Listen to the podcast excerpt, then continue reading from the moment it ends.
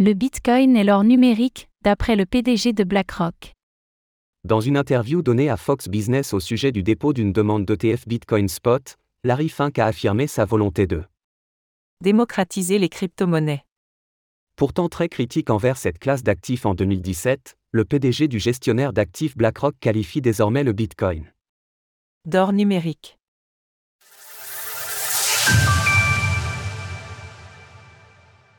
Le PDG de BlackRock encense les crypto-monnaies. Larry Fink, le PDG de BlackRock, croit fermement que la demande de l'entreprise pour lancer un ETF Bitcoin au comptant pourrait contribuer à démocratiser les crypto-monnaies. C'est en tout cas ce qu'il a déclaré lors d'une interview accordée à Fox Business, une très célèbre chaîne d'actualité financière aux États-Unis.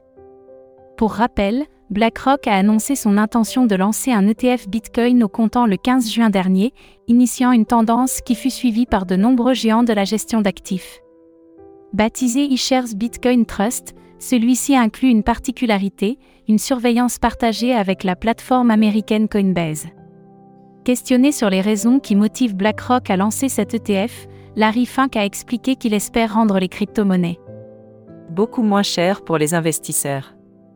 Il souligne notamment Actuellement, l'écart entre les prix d'achat et de vente pour les crypto-monnaies est très élevé cette intervention n'a pas manqué de faire grincer des dents les plus anciens investisseurs en crypto-monnaie.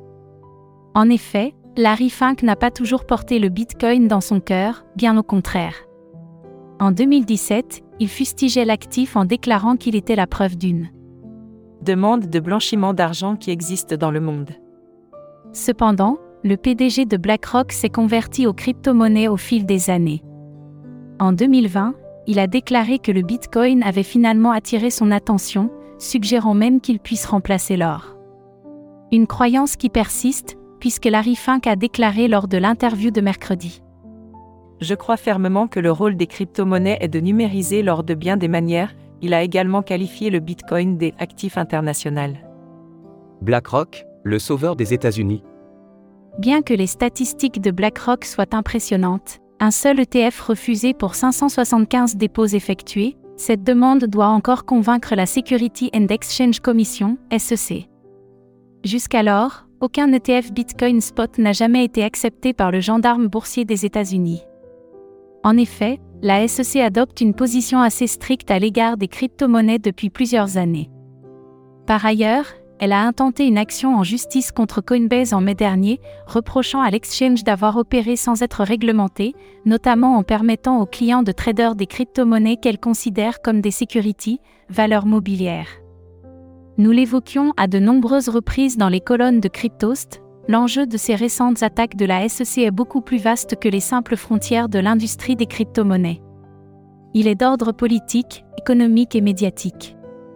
À se montrer parfois trop laxistes, parfois trop durs, les États-Unis risquent leur place de leader de l'industrie. C'est d'ailleurs ce que soulignait Larry Fink dans une lettre partagée à ses investisseurs au début de l'année 2023.